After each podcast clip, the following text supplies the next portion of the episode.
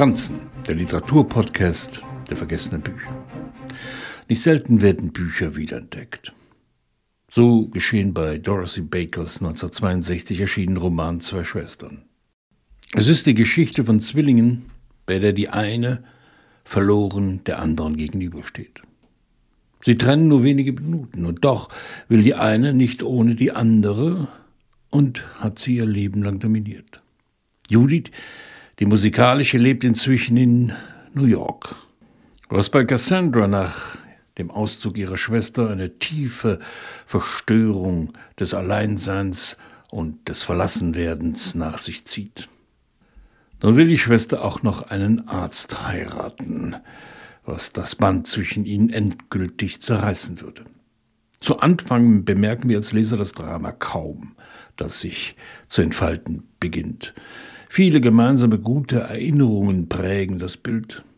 Es ist lediglich die Frage, ob Cassandra Judiths zukünftigen Mann mag oder nicht, ob sie zur Hochzeit anreisen soll oder nicht.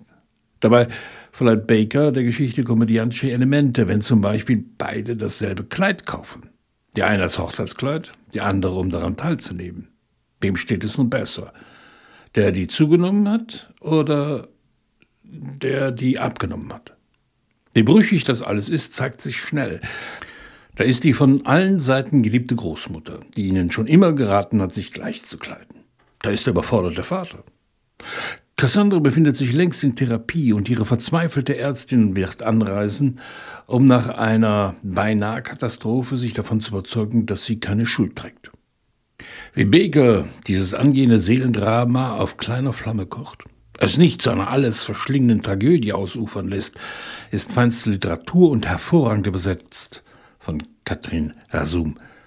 So viel kann verraten werden. Die Hochzeit wird stattfinden und Judith anschließend davon überzeugt sein, dass die Erinnerung an sie einzigartig sein wird. Freud würde seine Freude daran haben. Die menschliche Überspannung und Verzweiflung in ihrer reinsten Form.